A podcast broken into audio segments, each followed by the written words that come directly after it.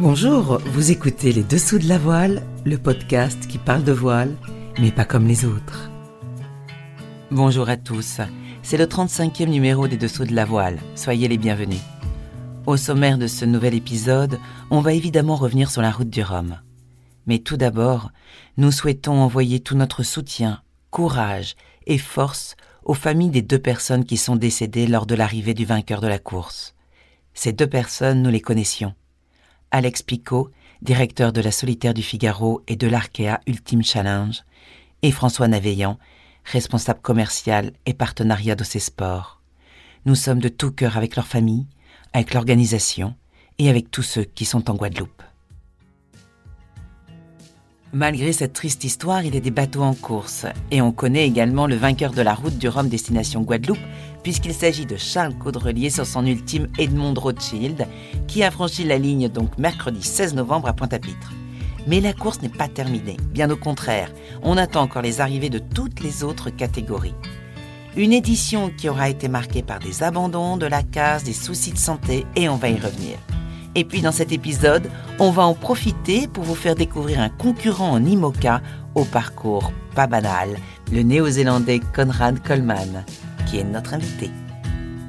Et on vous présentera également le responsable des images embarquées envoyées par les skippers de la route du Rhum destination Guadeloupe. Les dessous de la voile, épisode numéro 35.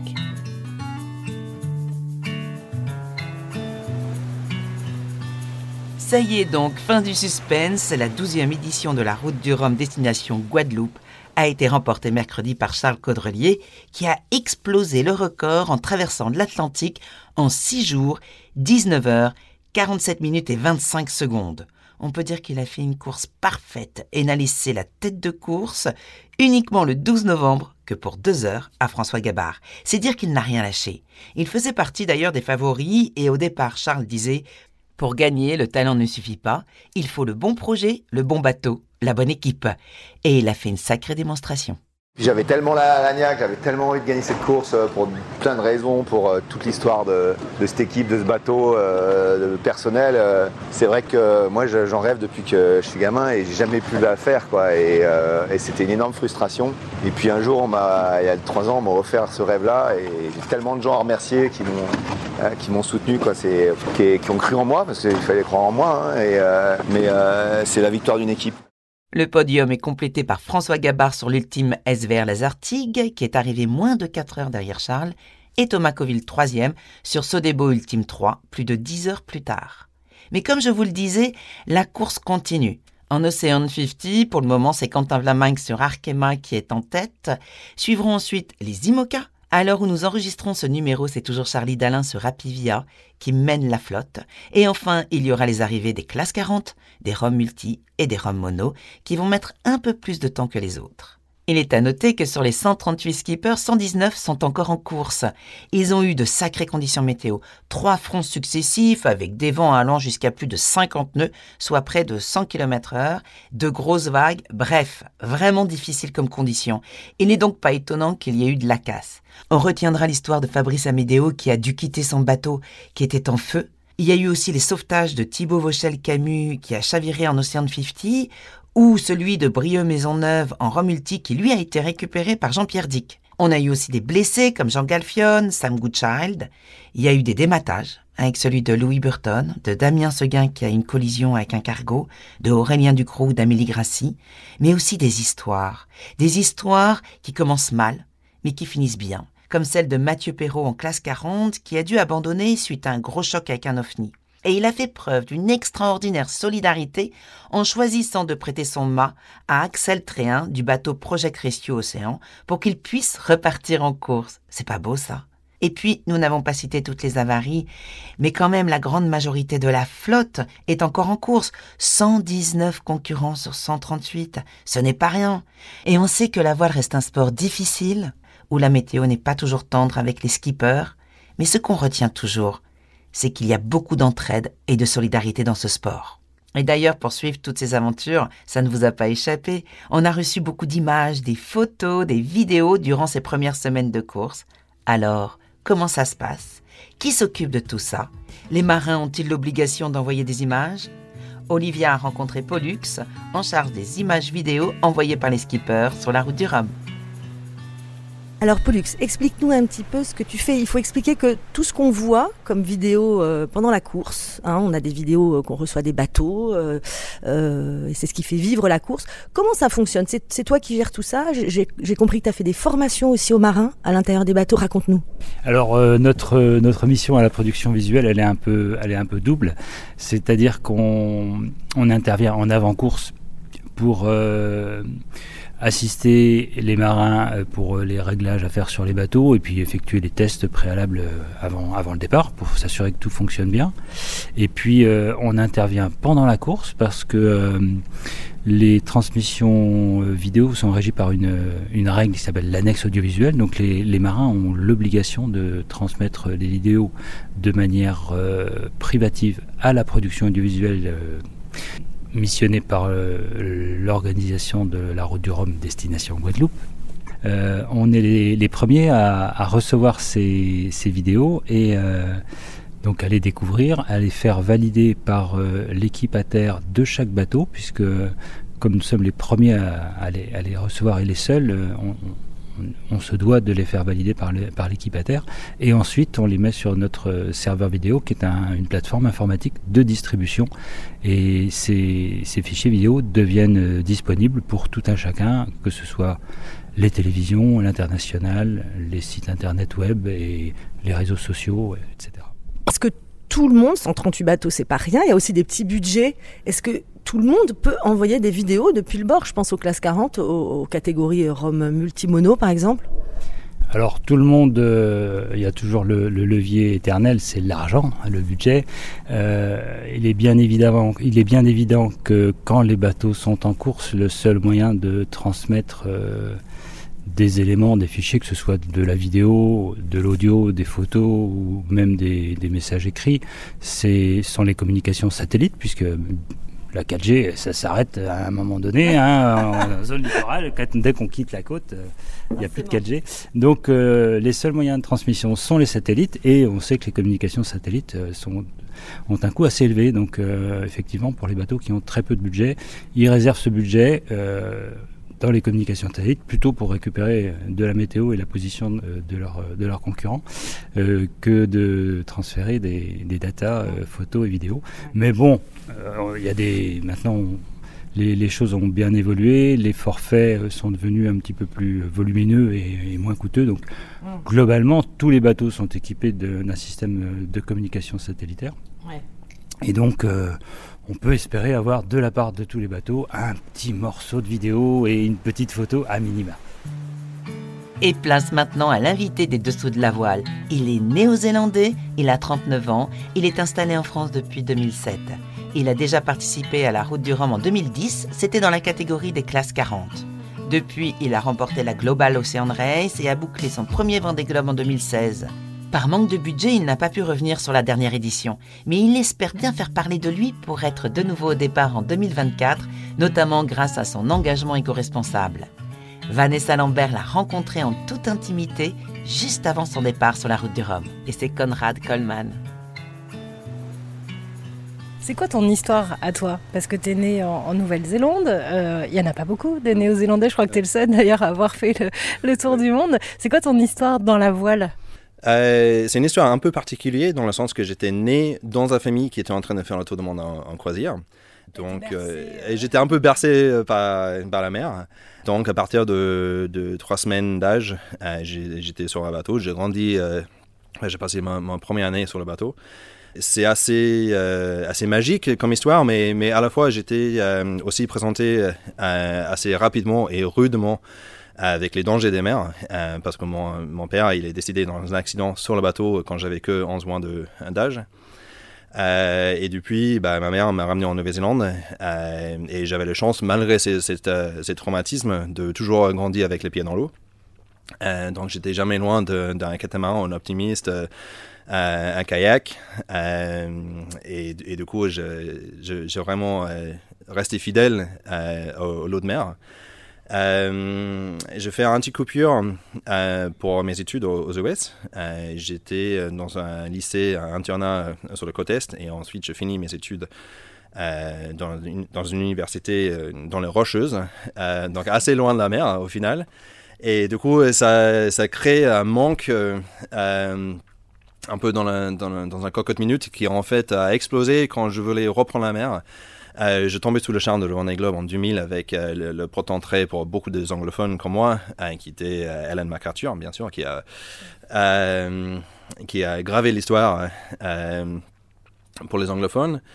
Euh, et ensuite, j'ai regardé euh, l'édition en, en, 2004 avec euh, beaucoup d'intérêt et je me suis dit, bah, c'est pour moi. totalement insouciant, innocent de, toutes les complexités, toute la vie qu'il qui fallait changer pour, pour le faire. Et du coup, j'ai quitté ma vie aux, US. j'ai vendu un, un, petit boîte que j'avais fondé. Euh, j'ai vendu ma voiture, mes slips, euh, tout. Et je, suis euh, parti en Europe qu'avec un sac à dos et, et, le rêve de, de Vendée Globe. et du coup, c'était un projet sur 10 ans qui, a commencé en, en, 2006 et je suis bien sûr très content d'avoir fait le Vendée Globe en, en 2016. Donc, c'était un projet assez osé mais réussi. Ça a été un Vendée Globe complètement fou. Tu as été le premier néo-zélandais à le finir. Tu as été le premier à le finir aussi sans énergie fossile. Tu as fini sans mât. Enfin, ce Vendée Globe était dingo. Oui, oui, oui, tout à fait. Je pense que ça laisse un peu ses traces. Euh, euh, aussi, c'était euh, un exploit, comme vous avez dit, incroyablement dur. Mais c'était aussi à travers cette histoire qui était. Bah, il n'a jamais un Vendée Globe facile pour personne, mais le, mon trajet était extrêmement difficile. Euh, je faillis démater dans un point Nemo en plein milieu de, de Pacifique. Au final, j'ai dématé euh, au large de Portugal quand une câble qui, tenait la main a lâché dans une manière euh, totalement improbable. Mais c'était euh, circonstance qui me permettait de, de m'exprimer, de, de, montrer mes talents, mes, mes capacités techniques et aussi le, la niaque pour pouvoir aller jusqu'au bout, coup pour coup. Euh, et du coup, oui, effectivement, je suis très fier de, de cette course sans énergie fossile et, à la fin sans. Ouais. Ça, ça, reste quelque chose de très important pour toi de naviguer propre. Oui, tout à fait, dans tous les sens du terme. Euh, je trouve que hum, la, voile euh, est un excellent porte-parole pour, euh, pour notre temps. On, est, on est en plein dedans dans, énergie, dans une transition énergétique. C'est le réseau énergétique qui est en train de changer, notre manière de rouler, avec quoi on roule. Tout, est, tout est à débattre maintenant, tout est en, train de changer. mais également, je trouve que si on dit on est poussé par le vent, c'est un peu trop simple. Il faut aller au-delà. Et du coup, justement, on utilise les voiles pour être poussé par le vent. Moi, je suis en train d'utiliser les membranes qui sont recyclables. et je suis seul dans la flotte IMOCA pour, pour faire ça. Euh, j'ai les, les bouts, le cordage sur le, sur le bateau euh, sont biosourcés. Moi, je suis végétarien aussi, donc toutes mes nourritures sont biosourcées aussi. Et à terme, euh, bah, surtout cet, cet hiver, euh, je souhaite de refaire ce que j'avais fait en 2016, qui était de retirer le moteur diesel, le remplacer par un moteur euh, électrique, tartiner le pont avec le panneau solaire. Comme c'est le cas chez moi, j'ai le panneau solaire sur, le toit. Et du coup, le, le, principe, c'est de, de, vivre le parole qui, qui était de de montrer ce qui est possible avec cette, euh, ces changements énergétiques. Est-ce qu'on peut gagner avec un bateau euh, comme celui-ci? C'est pas un bateau dernière génération, mais on va oublier ça. Mais imaginons un bateau dernière génération propre, euh, tous à égalité, ce serait un peu le, le rêve de tous les marins? Euh, oui, tout à fait. Euh, je crois que c'est possible. Euh, moi, effectivement, j'ai un bateau qui euh, un autre journaliste gentiment a, appelé mon, mon, bateau à dinosaure euh, hier. Et donc, donc oui, c'est clairement pas mon ambition de, de, gagner le course en scratch, mais de jouer bien dans ma catégorie de, de bateaux un peu anciennes. Euh, et là, ça me donne une certaine liberté de pouvoir porter autre message que la compétition pure. Mais après d'avoir montré ce qui était possible en 2016, j'étais très content que euh, le défi était, euh, était repris par Alex Thompson avec son, dernier euh, projet Hugo Boss.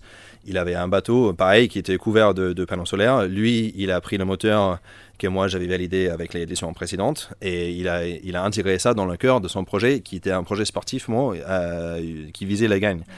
Euh, c'est possible. C'est tout à fait possible. Euh, malheureusement, il n'a pas pu finir, mais c'était pour les raisons euh, autres que, que ces, énergies. Et je pense que ça peut même être un avantage. parce que nous, on est, on est extrêmement chargé mentalement avec plein plein de choses à faire à, bord. On n'est pas juste là pour tirer les ficelles, mais de, de, choisir notre route, pour communiquer, pour faire les vidéos, éventuellement pour dormir entre deux bricoles. et du coup, si on peut voir plus de notre portefeuille énergétique qui vient de, des panneaux solaires ou les, ou les, les sources d'énergie passives, bah, ça, ça, nous soulage euh, et ça nous permet d'investir notre énergie ailleurs. Donc je pense que ça peut même être un avantage. Moi, je suis chef d'entreprise aujourd'hui, j'ai beaucoup d'argent, j'entends ton discours, je me dis, mais ce mec, il est génial, il faut que je le suive. Comment ça se fait qu'aujourd'hui, tu aies autant de mal à boucler ton budget? Dans ce cas-là, euh, mon, euh, mon, numéro portable, c'est 06 machin. non, je vais, je vais pas aller jusque-là, mais euh, certainement, bah, ça serait avec plaisir de, porter les messages de, des entreprises qui partagent mes, mes valeurs. ce qui est un peu difficile, c'est que j'ai pas le, pas forcément le, point d'accroche avec comme les navigateurs français. Par exemple, il y a beaucoup de, projets ici qui sont basés dans, dans la région. Euh, euh, Maxime Sorel, l'ancien propriétaire de, de, mon bateau, euh, lui, il est sponsorisé par la Mayenne.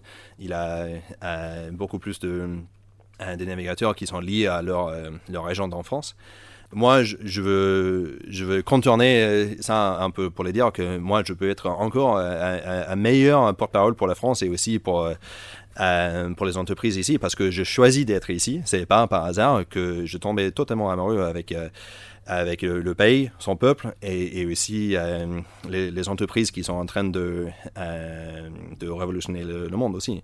Euh, donc, ça serait avec grand plaisir s'il si, si souhaite de prendre contact avec moi. Vas-y, passe le message, Conrad. Vends-toi, tu as 30 secondes, qu'est-ce que tu pourrais leur dire? Ce qui est chouette par rapport à notre sport, c'est que c'est... c'est un sport qui est à la fois impliqué dans, dans les biceps et aussi dans les neurones.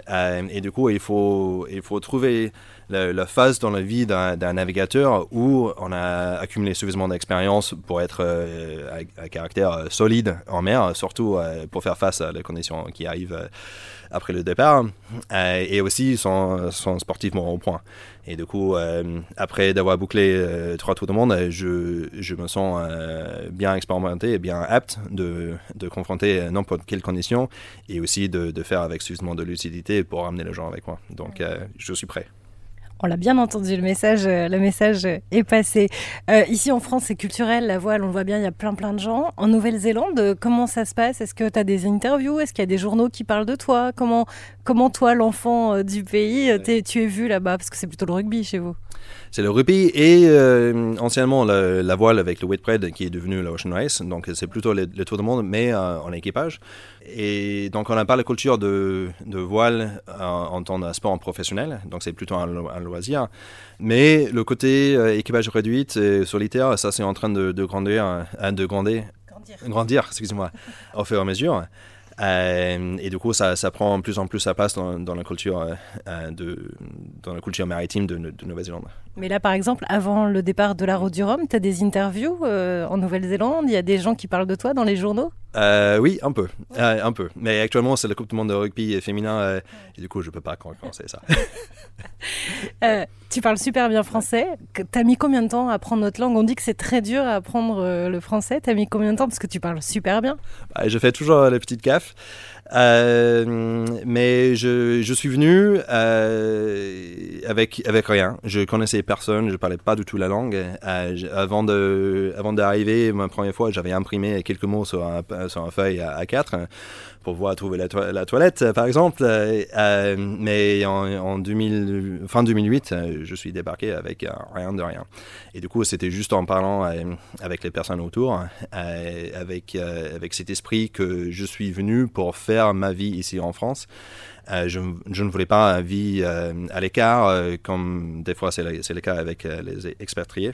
Je suis venu pour, pour faire un, gros bisou et, et, devenu le plus français des kiwis possible. et du coup, c'est juste en parlant comme ça. J'avais payé aucun cours, mais des fois, ma, femme française me tape sur, sur, les doigts un peu quand j'ai fait plus trop de gaffe. Donc. Mais non, c'est charmant, c'est ça qu'on adore aussi. Tu nous dirais un petit mot? En néo-zélandais Pour les dessous de la voile. pour le dessous de la voile. Uh, well, thank, thank you very much for this opportunity uh, to, to share uh, my race with you. And uh, the Route de Rhum needs to be discovered by all of you English speakers out there. Uh, it's a crazy world, come get it. En fait, c'est de l'anglais. C'est l'anglais. Je croyais qu'il y avait un dialecte particulier, je me suis fait avoir. non, on parle un peu avec un accent bizarre, mais, mais à part ça, ça, ça va. Conrad, merci beaucoup. On sait que tu as déjà gagné euh, la course euh, pour plein d'autres raisons écologiques, euh, sur le plan euh, humain aussi. Je crois que tu es un des, des- des candidats les plus sympathiques. On était ravis de t'avoir. Merci, merci, c'est un plaisir. Conrad Coleman, c'est un navigateur vraiment attachant.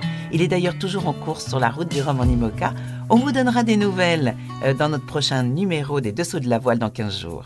Un podcast à retrouver sur toutes les plateformes de téléchargement. D'ailleurs, n'hésitez pas à le partager autour de vous et à nous laisser vos avis, vos messages, vos suggestions. On est sur Facebook, sur Instagram et sur Twitter.